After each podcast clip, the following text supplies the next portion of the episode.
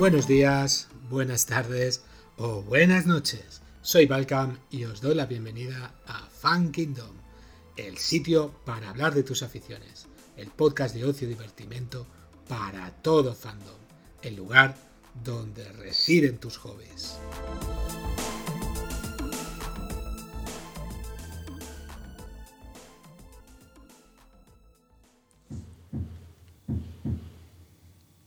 Es que sale. Bueno, tío. Tenemos ahí los vecinos que están de obras, es los rusos. No, no- no- que nos estén invadiendo, sino que están de obras. Tenemos unos rusos que nos están, que están de obras y, nos están dando por saco. Bueno, eh, nada, otro día aquí me he encontrado con Ringo y vamos a hablar esta vez de, de películas raras, ¿cómo no? Oye, parece que fue hace un rato que te vi y grabamos el de libros, ¿eh? O sea, Sí, al final me, has convencido, me has convencido otra vez. sí. te he convencido otra vez, te he convencido otra vez. Oye, me alegro, me alegro que estés otra vez por aquí. Pues nada, empieza a ilustrarnos estas películas. Yo, por lo que veo, porque- bueno, hay que decir que Ringo se ha bajado una caja de cartón.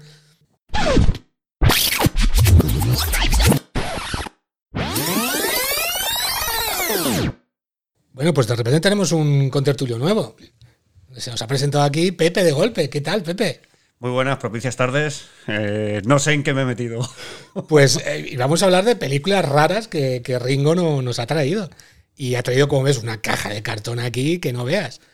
Y alguna, alguna por lo que veo las estoy conociendo, He traído pero... pocas, pero. Y pu- pues no sé, empieza por donde quieras. Primero un traguito que esto se lo merece. Pues sí. Ahí, ahí. Pero Miguel no bebe. Yo soy, soy astemio. Vale. No, no te rías, No cabrón. lo cortes, no lo cortes. No, esto se puede editar. No te No, preocupes. mejor, mejor. No, que no lo editen. Bueno, Bueno, empieza. pues vamos a ver, sí. El propósito de traer la caja esta es de intentar empezar un poquito, ya más adelante, ir, cono- ir dando a conocer algunas películas que hoy en día o no tienen edición en España o están descatalogadas o en general no, no se conocen por el público general normalmente. Porque, pues bien, pues porque con lo que comentaba, que no están editadas o que no es el típico cine que cualquier padre le pondría, te pones a ver en el, en el fin de, en, en la televisión. Entonces, Estas películas, por lo que veo, no te las van a poner en la tele tampoco. eh, bueno, en algún momento sí que alguna han puesto, pero no, no son las típicas películas que van a poner, que ponen en la peli, en la tele, Ya. perdón. Porque, bueno, muchas de ellas son políticamente incorrectas, los mensajes. Otras sí, pero no son las típicas películas que te echan en la tele. Aunque algunas las han puesto, o sea que tampoco es. ¿Tú, de todo lo que estás viendo aquí, Pepe, conoces alguna? No. ¿Esa no? No, sí, sí. Yo pensaba, yo pensaba que había visto cine, pero Sí, no, mira, sí, aquí esta sí, Mira, ahí hay una que conoce. Esa de ahí. está. No, no. esta no, Es- esta esa de ahí, esa de ahí. tampoco. Esa, esa sí. Esa sí. ¿No? Yo no sé ni quién es ni quién es Lamberto Baba, ni quién es Darío Argento. Ay, por Dios, por Dios.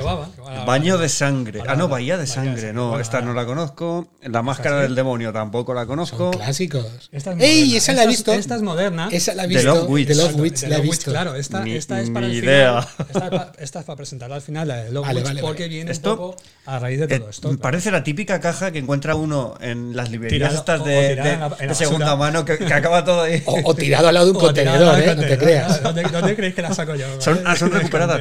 No, me no. Paul. Naschi, la marca del hombre Ahí lobo, estamos, ahí estamos. con Dianik Zurakovska. Vamos, o sea, pff, Sí, que eh, cine, de sí. primer nivel. Ahí estamos. Vamos, que Sí, no tengo ni de- idea. de- Em- empieza por donde quieras, Ringo, y Pues nada, ilústranos, pues, por favor. Mira, vamos a empezar con dos películas, sobre todo una, una de ellas, eh, de un director de cine que aparte de director de cine, que de hecho es muy poco conocido por la faceta de director de películas de cine, es más conocido pues, por ser un filósofo y lamentablemente, bueno, es artista, para mí es un artista global. Lo que pasa es que lamentablemente ha pasado a- en la historia de este país por un episodio protagonizado, pues creo que era, sería a principios, mitad de los 90, en el, en el programa de Sánchez Dragó. Eh, hablo de Fernando Arrabal. Entonces aquí en Ajá. país se le conoce, lamentablemente, por un episodio un poco fuera de lugar, fuera de tono, hablando del mileniarismo y esas cosas. Entonces, pues quedó- es quedó- aquel, el- aquel momento en el que estaba medio borrachito. Sí, quedó, quedó como, exacto, quedó como Sí. un tarao zumbao, eh, un poco pasado de Pero es el, rosca. es el director. Es el director. qué pero bueno. bueno, pero Arrabal es que Arrabal, entre, entre muchas otras A cosas. ver, no ha hecho nada que no haya hecho Will Smith, por ejemplo. Por ejemplo. bueno, bueno, mejor, porque él lo disfrutó. El Will Smith se cagó luego los pantalones. Entonces, pues, eh, en este caso, en este caso, pues Fernando Arrabal se le conoce su. Bueno, es muy desconocido también la faceta de él como escritor, eh, como poeta incluso, Ajá. y como artista global en general, pero principalmente la de director ni, ni Flores. Y tiene dos películas en particular, que es una de ellas es Viva la Muerte y otra El Árbol de Guernica. Las dos con muchísima carga política eh, para la época, para España en la época. ¿De qué años por son? eso, por eso fue, principalmente fue, él estaba exiliado de España durante muchos años, eh, por- precisamente por esto, del año 70. O sea, una de ellas es del año 70 y la otra pues por ahí debe de andar, muy, parec- muy parecidas. O sea, esas Entonces- películas aquí en España hasta pueden- el 76 sí. 77 no se publicarían. No, No, se no, verían, probablemente mucho, mucho después. Sí. Hay, una, hay una edición de, pero yo creo que ya es de, de finales de los 90, principios de los 2000, donde sí que está la obra de él en, en DVD, pero ahora ya está descatalogada, muy rara de conseguir. Y bueno, principalmente a reivindicar estas dos películas, Viva la Muerte y El Árbol de Guernica de Fernando Arrabal. ¿Cono- ¿Conoces alguna, Jimmy? Yo, yo no, yo no conozco ninguna de Pues estas pelis. en Viva la Muerte se juntan, hay, hay una cosa muy curiosa y es la siguiente. Eh, Fernando Arrabal durante, durante muchos años eh, tuvieron un, un- hubo un trío, tenía un trío, un trío artístico intelectual junto con otro autor del que hablaremos ahora luego un poquito más tarde, bueno, ahora después si acaso, eh, que era Alejandro Jodorowsky. Entonces, Ese sí que lo conozco claro, bastante. Entonces, Es el que iba a hacer una película de Dune. pues Arrabal, Arrabal, junto con Jodorowsky y otro artista que se llamaba, que este sí que igual no lo conocéis, que se llama Roland Topor, no. eh, ilustrador. eh, Jodorowsky dibujante, hizo- hizo el. Incal. Sí, no, eh, Jodorowsky ha hecho, ha hecho guiones de TVOs. Sí, sí, Bueno, él, él hizo el guion de Incal. con- Entonces, pues, junto con Moebius, creo, ¿no? Lo que vengo a decir, lo que vengo a decir es que este tío, eh, en un momento determinado, había un, un trío ahí de, de- de intelectuales Sí, sí. conectados creando, haciendo obras. De hecho, la introducción que es animada de esta, de, de esta película, de Viva la Muerte, Ajá. es de Roland Topor, es bastante así, es inquietante. La música, la música que ponen. Entonces, pues. Sí, si Ringo no dice que es inquietante. sí, sí, no tiene nada que ver con la- Tengo que verlo. Sí, es un poco- A ver, sí, no tiene Ri- nada que ver con la peli. Para que nos entendáis, porque Ringo lo conocemos nosotros, pero nuestros Sí, oyentes no. sí. Ringo es el que le ponía las películas de miedo a su hijo de dos años. Exactamente, exactamente. Para que se fuera curtiendo. Sí, pero si no se enteraba, no pasa nada. Ya, ya, ya. De hecho, me ha servido de poco, ¿eh? Así Bueno. que, bueno, estas son las de, las Vale. de Arrabal. Viva la muerte y Siguiente. la de Guernica. Y bueno, ya que hablábamos de Jodorowsky, pues lo retomamos. Como, no sé cómo de- denominar a Jodorowsky porque es un tío que causa admiración y rechazo al mismo tiempo. Te parece el abuelo cebolleta simpático de turno o el colgado de turno. Entonces, digamos que es todo. A mí me parece un genio, pero dentro de todos los genios siempre tienen su parte de... A ver, yo, yo reconozco, o sea, lo conozco porque ha hecho el Incal, lo guionizó junto con Moebius, quiero sí, recordar. sí. Vale, y luego sé que iba a hacer eh, la película de. Una adaptación de, una adaptación de Dune. Que al final, por el presupuesto, Sí, y, y la y la iba a hacer con el, con, con el pintor este español, con, con Dalí. con Dalí. con Dalí. Pero unas cosas que, bueno, eso da para un programa solo. De hecho, hay un documental muy interesante al respecto de cómo fue el proceso ese de creación. Vale, perdona que te he interrumpido, No, para, no, no, no, para no, situar un poco a Jodorowsky. Bueno, pues eh, este señor, aparte de un gran pensador, que me parece que es lo mejor que tiene, luego, pues en ra- a, a- a razón de cineasta, tiene un montón de películas, bueno, no muchas películas, pero sí, pues muy buenas al que le guste este tipo de cine. Una de ellas es, no voy a hablar del topo, que todo el mundo dice, menciona el topo, el topo, el topo como el referente de Jodorowsky, porque pese a que no está mal, a mí me parece una peli soporífera lamentablemente casi todo el cine de Jodorowsky, a menos que estés un poco metido en el mundo de este estilo de películas de serie B. de o que te metas un poco del SD, O que te metas un poco de LSD también. mucho. Correcto, correcto. Bueno, pero hoy en día ya no hay- como ellos hacían. O unos diazepanes o algo, porque otra cosa. Pues son soporíferas. Entonces, la del topo a mí me parece un poco soporífera. Entonces tenemos La Montaña Sagrada, que es otra, otra peli para dormir. Pero ¿Es, Pero- de- ¿es de animación o es.? No, no, no, son pelis con, con- con actores. Ah, vale. Eh, lo que pasa es que esta pasa por ser un poco. Todo el mundo menciona el topo y se olvida la montaña sagrada. Entonces, Vale. a mí, pues, a reivindicar un poco más la montaña sagrada, Vale. me parece mucho más rayadura que la del topo. O sea, te gusta más porque es más rayante. Exactamente. Y entiendes menos. Y la, y la siguiente que tenemos. La siguiente, pues precisamente esta en cuestión, quizás sea la peli menos Jodorowsky de Jodorowsky, Santa Sangre. Es decir, esta se puede ver, esta se puede ver, se entiende perfectamente y, y es muy disfrutable. Pues Es- yo viendo la portada me parece un poco. Eh, ¿Nos puedes contar de qué va? circo. Sí, eh, pues un niño que trabaja en, el- en- en un circo y a raíz de eso pues pasan, pasan un montón de cosas. Pero lo bueno que tiene es toda la imagen, lo, mejor de la peli o del cine de Jodorowsky es que ya no tanto la, historia en sí a priori, sino lo que el trasfondo de la historia en general y luego la imagen. La imagen para él tiene una importancia enorme. Entonces, esta película tiene un aspecto de, de vodevil, de, de circo, de circense, de la música, que lo envuelve todo y entonces esta es muy disfrutable y se entiende bien, se entiende bien lo que está pasando. Cosa que en la montaña sagrada, en el topo, eh, por mucho que todo el mundo diga, "Va, va, esto es para iniciados, de tal, no, no, que a mí que me la explique alguien porque no, decir, no sé, no, no, se ente- no te entiendes, no te enteras. Bueno, eh, pasamos ya por lo que veo a, a alguien más famoso, un director italiano muy famoso. Sí, sí, estoy cojonudo. El Pier Paolo Pasolini. Ajá. Controvertido, No, como a el la, solo. vez que, a la vez que famoso y, y conocido. ¿Qué película? La de Saló o los 120, los 120 días o los 120 jornadas de Sodoma. Esa es fuertecita. Brutal. Esta es cojonuda, esta peli. Esa es fuertecita. Sí, sí, es fuertecita, pero. ya- ¿Me podéis decir de qué va? Sí, sí, sí, sí, correcto. Mira, te explico de qué va. Esta peli, mm, quitando de que podríamos verla como si fuera una peli del Marqués de Sade, en plan aberraciones, eh, a- meten a un montón de estudiantes y de niños muy jóvenes en un caserón donde los re- eh, ahí se juntan, se juntan prácticamente los cuatro o cinco poderosos del- de la zona. El alcalde de no sé qué, el ministro de tal, y son todos gente muy, muy pudiente, con mucha pasta, y tienen a, contratan a una, a una madame, por decirlo de alguna manera, muy, muy marcial, muy nazi, muy a lo, a lo SS, que es la que dirige un poco todo el espectáculo. Y todos los chavales jóvenes están allí pues para el disfrute y el espectáculo de los, de lo- de los cuatro ricachones de turno. Pues detrás de todo lo que, de todas las, vamos a decir un poco, episodios sexuales y de... Detrás de todo el porno. Sí, sí, no, Sí, no, digámoslo no, como es, realmente, vamos. realmente no es una peli pornográfica, pero digamos que detrás de todas las películas de contenido un poco sexual y, y, y sadomasoquista que tiene la peli,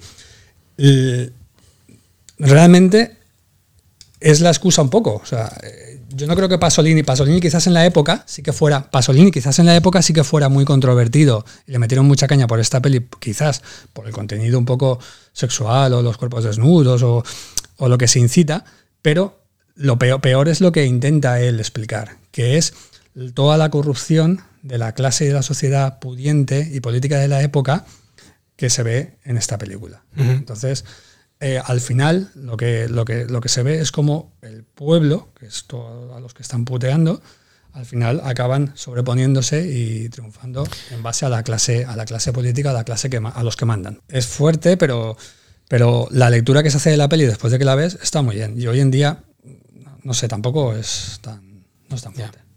Hay algunas más escabrosas. Esta realmente, en la época sí. En la época sí, porque el contenido que había de este, tipo, de este estilo de pelis era muy poco. ¿Esta película de qué año es? Podríamos decir, debe de ser del 70. a ver, mira, el 75. El año que nací yo. Entonces, Vaya claro, tela. este tipo de cine, Buena añada. claro, este tipo de Vaya cine, tela. este tipo de cine por un autor conocido y que se difundían sus películas no era, claro, no era, no era lo que todo el mundo esperaba, todo el mundo esperaba ver, pero desde luego, genial. Está Bueno, con- muy con- continuemos porque nos queda poco tiempo, Seguimos, chicos. seguimos. Pues mira, vamos allá. Luego tenemos, tenemos dos películas que más o menos van de la mano, que son, una es, una es un poco más reciente, bueno, más reciente, en realidad es del año 72, cuidado, y la otra del 78, del año 78. Las dos son más o menos películas que van cogidas de la mano por el argumento. Una es La última casa a la izquierda de Wes Craven, Conocida. el super- super hecho conocido, versiones nuevas. Del miedo, la nueva versión que hicieron. Pero bueno, esta es una película que va de- es el- del género que se llama eh, rape, eh, rape and Vengeance, que es eh, violación y venganza. Y venganza. Violación y venganza. Entonces, pues, pues a una señorita le pasan una serie de cosas y entonces luego sobrevive y pues se venga de todos los, de todos los que le han hecho daño. Y lo mismo pasa con la otra que es la violencia del sexo, muy conocida por el título en inglés que es A Spit on Your Grave. Y bueno, pues es Spit on Your parecida, Grave, escupo sobre grave. tu tumba. Exactamente, pues la violencia. Ostras. lo que pasa es que aquí se Esta llama me la llevo para verla hoy. Aquí se, aquí se llamó La violencia del sexo y es de lo mismo, es, un, es, un, es un- una, una película mismo de- de género? del mismo género, totalmente, totalmente. ¿Y el director es conocido o este en este caso? No, no, en este caso es un tal Meg Zarichi. Vale. No, no. Esa deja la apartada que creo que Pepe se la quiere llevar. Pues deja, deja, si eso me la llevo a mi casa, me echan, tío. Madre mía. Vale, Bueno, es- ya veo cosas más, más conocidas. Bueno, pues mira, vamos a hablar de esta. Eh, esto es un- una peli de manga, de anime de manga, de, pues, del año si de- te soy sincero, del principio de los 80. Y de. Marvel. Sí, bueno, no, de Marvel porque el contenido es de Marvel. Ajá. Pero eh, la película es de la Toei, si no recuerdo mal. Creo que es una producción eh, de, la, de la Toei, de una casa de allí muy conocida eh, japonesa. Japonesa. Exacto, el director es un tal Minoru Okazaki y se basa en los tebeos de la tumba de Drácula, sí, esta vez sí que de Marvel, eh, escritos y, dibujados por Mark Wolfman y Jim Collan, que es prácticamente para mí el tándem eh, más glorioso de, de la tumba de Drácula.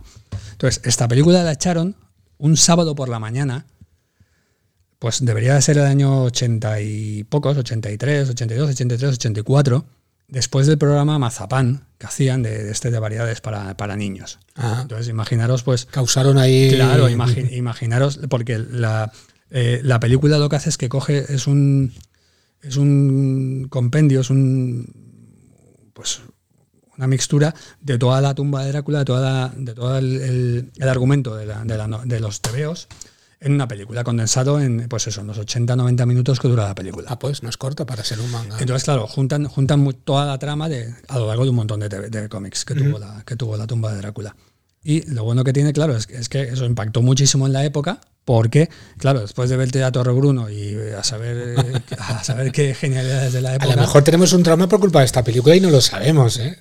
pues mucha gente se quedó muy flipada, porque ah, la primera, sí, Esta es una en la que Drácula se hace humano. Eh, sí, o intenta hacer, sí, sí, sí. Esa la he visto. claro. Te ha La he traumatizado. De visto. hecho, la primera, Además la vi en la televisión. Claro, y el hijo, el hijo de él, bueno, eh, la primera imagen que Hagamos aparece. spoiler, hagamos no, no, spoiler. no, pues bueno, la primera imagen que aparece, por eso es lo que digo, del trauma de un niño de 8, 9, 10 años, de- pasa de ver a Torre Bruno, la Guina Caponata, a ver, a ver directamente como una secta satánica dentro de una catedral, están haciendo un ritual satánico y aparece Drácula rompiendo la vidriera. Entonces, claro, eso impacta, ¿sabes? No, Sí, sí. no- no es lo que estamos acostumbrados. Yo supongo que estaría haciendo la comunión por aquella época, entonces seguro que me hubiera me- impactado. es que yo, la vi, yo, la vi, yo la vi en la tele, ¿eh? yo la vi. ese- Me- yo la vi sí, me suena la haberla estuve- visto en blanco y negro. Pues yo la estuve, esta película la estuve yo buscando eh, décadas y no está editada en España. Sí que hubo edición en VHS, me acuerdo, me acordaré. De hecho, ahí en el videoclub Carby, Sí, sí. en el videoclub Carby tenían las de, ¿os acordáis las de Herbie el auto loco? Sí. Sí. Herbie, pues la misma eh, editorial, bueno, editorial, Produ- la la, la misma productora, productora. la editorial de, la- de las películas de Sí, Herbie el loco sí, o Herbie el auto loco, que eran, eran con, con, el, con la carátula blanca, con unos ribetes rojos, y Sí, luego salía eh, sí, sí. la fotito, pues tenían esta, la, la tumba de Drácula. Yo ahí la alquilé, me acuerdo que la encontré, la alquilé un montón de veces. Incluso cuando el Carabin estaban cerrando, bueno, un poquito antes de cerrar les estuve pegando la, la brasa para que me la vendieran, y me la vendieron en la época. La- en la época me vendieron la peli O sea, que la le dabas la brasa a mi prima, por lo que a tu veo. prima, exacto. Le daba tu- a la brasa a tu prima y a las otras que estaban allí trabajando para que me vendieran la peli. Y pues mucho tiempo después, pues supongo que ya cuando nadie la alquilaba, pues me la vendieron. Pero por una pasta. Muy bien. eh, bueno, y ahora tenemos un par de pelis, a ver, que estoy viendo aquí las carátulas. Esta la conozco y la he visto. Esta es la que comen. Sí, la que come mierda, sí, sí, señor, sí. A ver, a ver, voy a, voy a leer lo que pone, Sí, lo que sí, pone sí. aquí en la portada. Una de las películas más estúpidas, viles y repulsivas jamás filmadas. Bueno, Vamos, sí. apetece mogollón. Supongo que nuestros pues oyentes que tendrán, de los- tendrán nuestra edad sabrán a lo mejor qué película es. Yo no sé cuál es, yo no la conozco. Yo la vi. Hay que ver una, una segunda parte, ¿es posible? No, de esta no. No, bueno. ¿Seguro? No, lo que pasa es que el director ha hecho con el mismo, con los mismos actores. Sí. sí que ha repetido con muchos Igual otros es actores eso. porque, eh, a- igual que muchos otros directores, él en la- en- de donde provenía, de Baltimore, siempre ha tenido eh, una escena muy amateur eh, de artistas. Y entonces él, todas las películas que ha hecho prácticamente, incluso cuando ha sido muy, muy- ya muy famoso, eh, se ha nutrido mucho y ha, res- y ha mantenido siempre fiel a los actores con los que empezó muchos. ¿Qué, muchas qué películas. director es? Sí, John Waters, ¿Y la película? eh, Los Flamingos Rosas, Pink Flamingos. Madre mía. Eh, espectacular por donde la haya. De hecho, es la que, bueno, por decirlo de alguna manera, catapultó también a la fama a una, a una travesti eh, Sí. en la época, Divine, que es el personaje principal en el, de, Es la, que se ve de la de película, que es el que sale en la portada. Entonces, pues bueno, eh, esto pasa por ser... en Es una película de culto, ¿eh? Sí, Pues supongo, sí. Yo creo que ha pasado de ser, pues, en muchos aspectos, una película asquerosa, como mucho la definirá. porque sí, sí, sí, porque hay una escena en la que, en la que los- se comen, comen las, las heces. eh, sí, sí, el, hue- el hue- hombre, la, Es indescriptible. O sea, yo no podía. No, no, es inclasificable. No, no podía decir, pues es una película drama, miedo. No, no, es que no, No, puedo. Bueno, a ¿no? ver, no. yo re- recuerdo una que sí que he visto, el multipedo humano, ese, el, Ah, el- bueno, que es el- también aparece en ese tipo de cosas. el pero-. Sí. Pues aquí sale, pues eso, una artista también conocida, Edith Massey, y el huevero, y la, escena donde aparece el, el- el vendedor de, huevos, y la, y la Edith Massey, que, que está como en, un, como en un parque de bebés. Pues Yo recuerdo- que- Recuerdo esta película, no sé por qué la asocio. No sé si es que la vería. Yo recuerdo que la vi en la tele. Y posiblemente antes o después hicieron también El Vengador Tóxico. sí, la, la meto no sé por qué en la misma. Sí, bueno. En la misma. Bueno, pasemos a un director Sí, más afamado italiano de poco- películas de miedo. Sí, un poco más conocido. Bueno, pues la siguiente película, esta ya mucho más conocida y hoy en día tiene muchos seguidores. Esta es la de Demons. De esta sí que hay una segunda De parte. Lamberto Bava. Sí, sí, hay una segunda parte. Bueno, pues Lamberto, esta es una Ah, es Lamberto Bava, entonces no Sí, sé que yo. No, Darío, Darío Argento es prácticamente Ah, la que- presenta. que un poco la, la presenta. la- pero realmente el que, el que la- el director es Lamberto Bava, que es el hijo del grandioso Mario Bava, que es su padre, que también tenemos aquí ahora un par de pelis para comentar de, de él. Curioso, curioso, que un grandísimo director como fue, su, como fue Mario Bava, el hijo va y sale director de cine y encima también haciendo, a ver, sin ser el típico cine que hacía su padre, aunque su padre también se desbancó mucho de cine clásico, pero pues este tío es muy curioso que, por ejemplo, el padre abogado, el hijo abogado, el padre maestro, el hijo maestro, el padre policía, el hijo policía, pero joder, un padre director de cine con mucho éxito y el hijo que sea director de cine y que también haya cosechado en menor medida, pero hoy en día sigue, es bastante mayor, pero sigue en activo, va por muchos festivales y, y nada, y ha cosechado mucho éxito dentro del cine, del cine de serie B. Sí, o sí. sea que su padre realmente, muchas de las películas eran producciones ver, importantes. que conste que todas las películas que hemos dicho prácticamente son de serie B. Sí, sí, claro, sí, sí, o Z. o Z, Z, Z. Sigamos, que nos queda muy poco tiempo, chicos. Vale, va, vamos allá. Pues mira, ya que hablábamos de, de Lamberto Bava, tenemos dos películas de su padre, de Mario Bava. Eh, he, elegido estas dos porque prácticamente casi todas las pelis de él, a mí es un director que me encanta, y prácticamente casi todas las películas podríamos decir que son pequeñas joyitas o pequeñas obras maestras. Lo que pasa es que he cogido estas dos pues para una muy de terror y una lo que sentaría las bases, quizás, de lo que es el género no sé, si llamarlos láser o, de, o el Yalo después, que sería Darío Argento, uno de los principales. Es- Slayer. eh, eh, no, es láser, es láser. Slayer es una banda de death metal. bro. Es, es láser, es láser. Apuñalamiento. ah, vale, sí, sí. exacto, ¿vale? Tipo Viernes 13. Entonces, claro, ¿en qué exacto, me- en qué has metido, entonces, entonces, bueno, la primera, la primera reseña de Mario Baba es La Máscara del Demonio, que es en blanco y negro.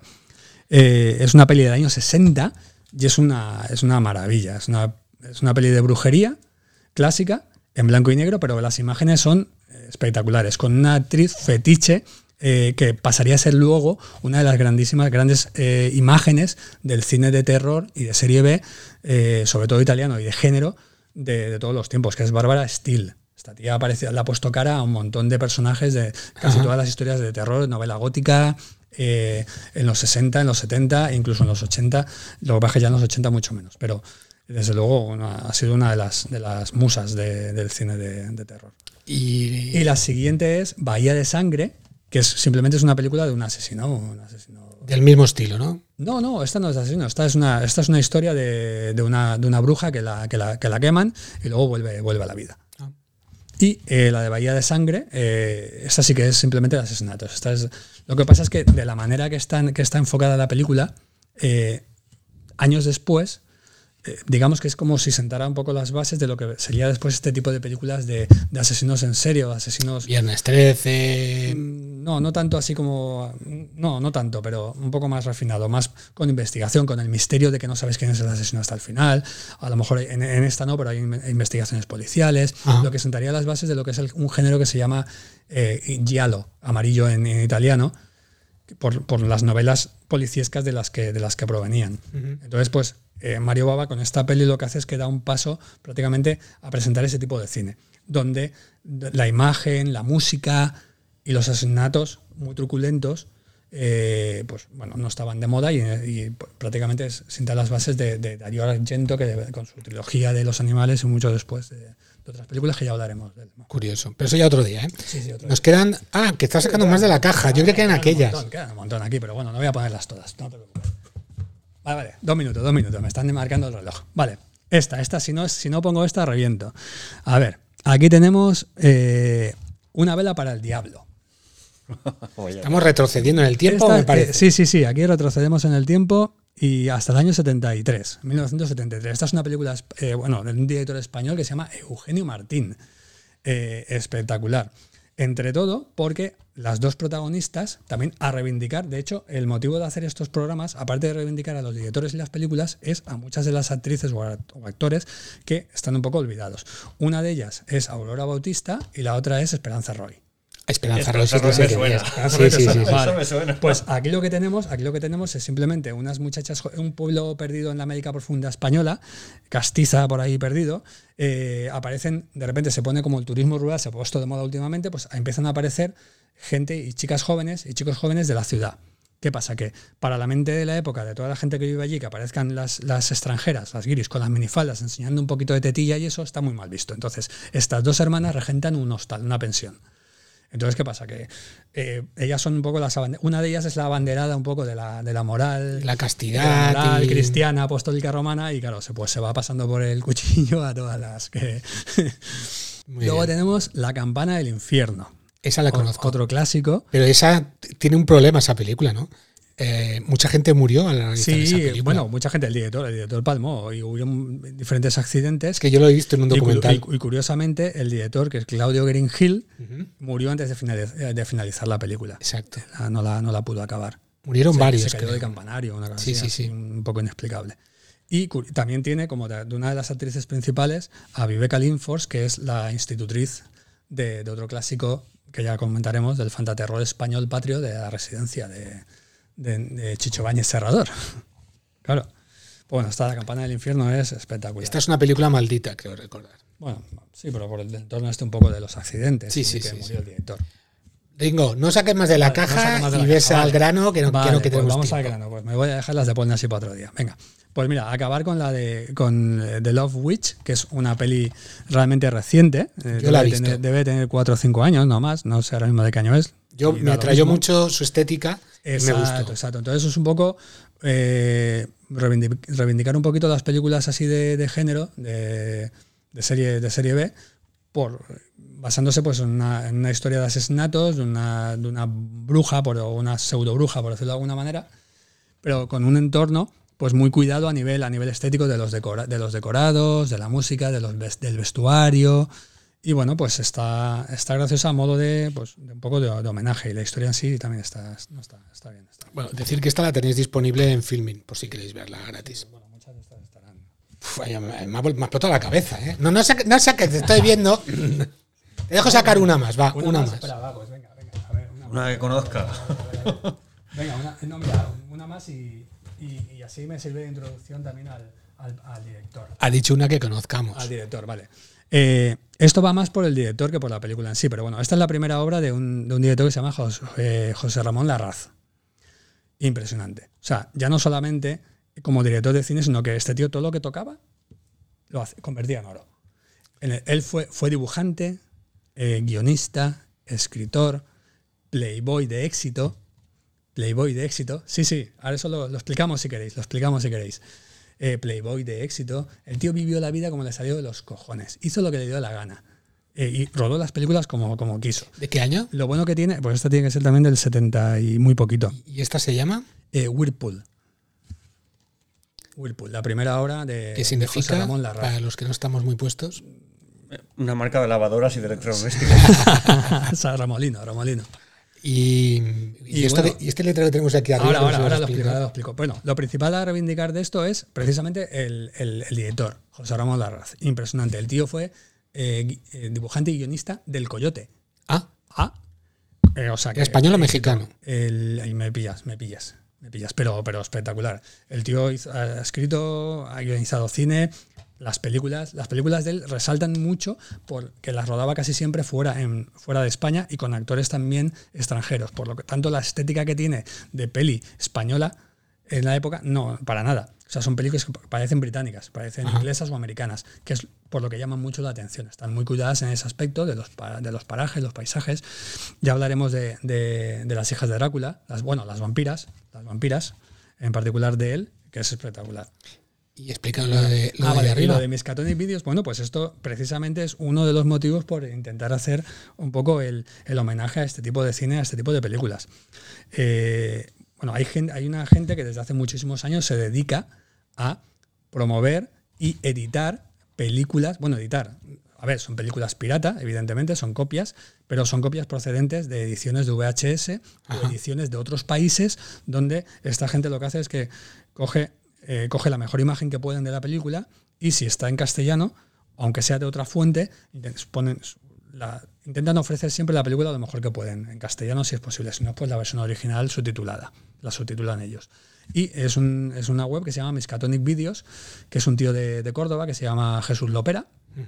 Y nada, lleva un montón de un montonazo de años, eh, pues eso, él editando su- sus pelis, tiene su página web y sobre todo, sobre todo, eh, a través luego también de difundirlo en todo este tipo de cine, a través del fanzine Exhumed Movies, que ya hablaremos también de él en otro, en otro momento. Vale, con- vuestro permiso añadiré, Miskatonic que es la universidad que aparece en los relatos de Lovecraft, de la llamada de Chulu y todo esto, que es donde está el libro este, ¿no? El Necronomicon. el Necronomicon y todo esto. Justamente hemos hablado en un episodio que Sí, grabamos. Sí, uno de tantos de Lovecraft que hicimos. Sí, sí, sí. Muy bien, pues Y me dejo las de Ponna así y otras para otro momento. venga, para otro día, Ringo, que ya tenemos muchas. Venga, venga. Chicos, gracias. Gracias por traernos Ringo. Esta, pff, es que me va a explotar la cabeza. Os vais a cagar. Y a Pepe, gracias porque lo hemos pillado. Vamos, ha llamado a la puerta y le he metido el micro delante de la boca, lo he sentado a hablar. Y no sabía ni a lo que venía otra cosa, claro. Pero bueno, Solo sé que no sé nada. No me he enterado de nada. Sinceramente, o sea, no conocía ni una. Ni una. No, que pero, pero esta de la tumba de Drácula, por ejemplo, La ya te la pediré porque Sí, me suena de la haberla copio. visto de pequeño. Nada, te hago una copia, te la Y, paso. y hay, hay un par por ahí que parecen interesantes. Y lo que pasa es Sí, que sí, sí. yo reconozco mi ignorancia en, Pues a, este nivel. yo sobre Pero todo la es que Esperanza Roy igual te la, La de la nevera asesina, la, la de la nevera asesina de, de Refrigerator, ya verás, ya, ya. La nevera que mata, ya verás, eso, vais a cagar cuando la traiga. Sí. Pues nada, chicos, muy bien. Eh, ya te digo, Ringo, cuando tengas otra cajita ahí estás, te la bajas y hacemos sí, otro no. de estos especiales. Pues ahora que me ha animado la semana que viene. ¿De dónde, has sacado, ¿De dónde has sacado la caja esta? No, la caja, no, me la, la caja la tenía en mi casa, tío. no, las pelis, las pelis, no, las pelis. Esto será una pequeña parte de lo que tendrás en tu casa. Sí, sí, claro, en casa, no lo sé. Cuatro o cinco mil pelis, fácil. Ah, pues. Sí. Ah, pues. Todo esto, eh, todo esto. ¿Cómo puedes dormir por las noches? Oye, de pelis de ninjas, de, de pelis de ninjas y de Shaolin y de samuráis y de artes marciales ¿Cómo- y de el spaghetti western. sí, ¿Cómo puede dormir su hijo, que es el al que le ponía estas películas? Nah, ponía mi hijo esto. ni se acuerda ya. Pobrecito, ni se pobrecito. acuerda, pues. eh. Duerme con Eurovisión. Bueno, chicos, muchas gracias. Vamos a pasar a despedidas. Ringo, muchas gracias por traernos todas estas películas. Pepe, gracias por- porque te he pillado de sopetón. Vaya zancadilla has hecho, tío. Sí. Vaya zancadilla. Y nada, ahora te saco otra cerveza para que me Vale, vale, hace. Hace porque necesito desintoxicar. Vamos, esto ha sido. No, nos bebemos las que él no se bebe. Bueno, chicos, eh, gracias y adiós. Adiós. chao, chao.